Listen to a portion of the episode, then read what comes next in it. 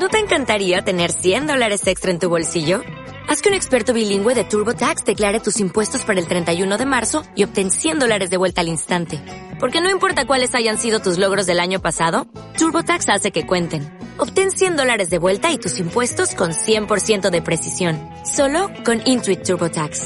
Debes declarar para el 31 de marzo. Crédito solo aplicable al costo de la presentación federal con TurboTax Full Service. Oferta sujeta a cambios o cancelación en cualquier momento. Hola, soy Maite Fernández Lurbe, directora de farmacológica.com. Hoy te quiero hablar sobre tres temas de la salud de tu bebé en los que todo el mundo quiere opinar.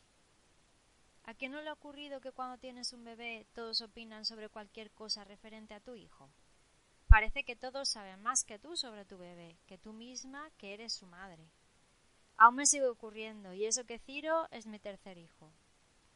En lo que la mayoría te da su opinión es en lo siguiente. En las veces que come, en las horas de sueño y en las veces que hace caca. Cuando opinan sobre las veces que come, mucha gente te preguntará cada cuánto come y cuántas veces al día, también te preguntarán si come por las noches y cuántas veces se despierta para comer. Pues bien, tu bebé come las veces que le hace falta y tanta cantidad como necesita, ni más ni menos. De ahí que la alimentación sea a demanda. Habrá días que pida más y otros que pida menos, según sus necesidades. No hace falta contar las horas entre toma y toma. ¿Y por las noches? Es totalmente normal que necesite comer y estar pegadito a mamá, conforme vaya creciendo, irá pidiendo menos veces. A mí, cuando me pregunta la pediatra, siempre le digo que no sé cuántas veces come de noche porque colechamos y ninguno de los dos llegamos a despertarnos del todo. Así que no sé cuántas veces me pide.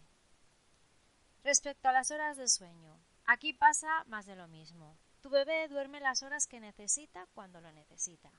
Si hace una siesta de cinco horas seguidas es porque lo necesita. No lo despiertes, déjalo descansar y descansa tú también.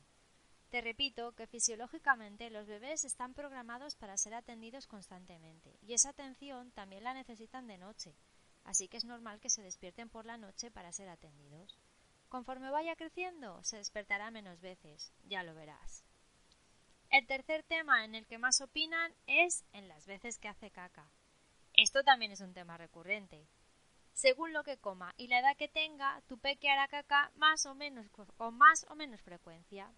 Los bebés recién nacidos hacen caca varias veces al día, casi después de cada toma. Conforme van creciendo, van disminuyendo la frecuencia. Sobre todo si tu bebé toma teta y puede pasar varios días sin hacer caca. Y es normal, no le pasa nada. No hace falta dar ningún laxante ni estimularlo, porque no tiene ningún problema de estreñimiento.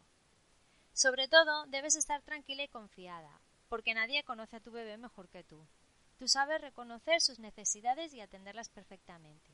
¿También te preguntan y te dan indicaciones sobre estos temas? ¿Tú qué les dices? Cuéntamelo, verás como a casi todas nos dicen las mismas cosas. Un saludo, soy Maite Fernández Lourdes, directora de farmacológica.com.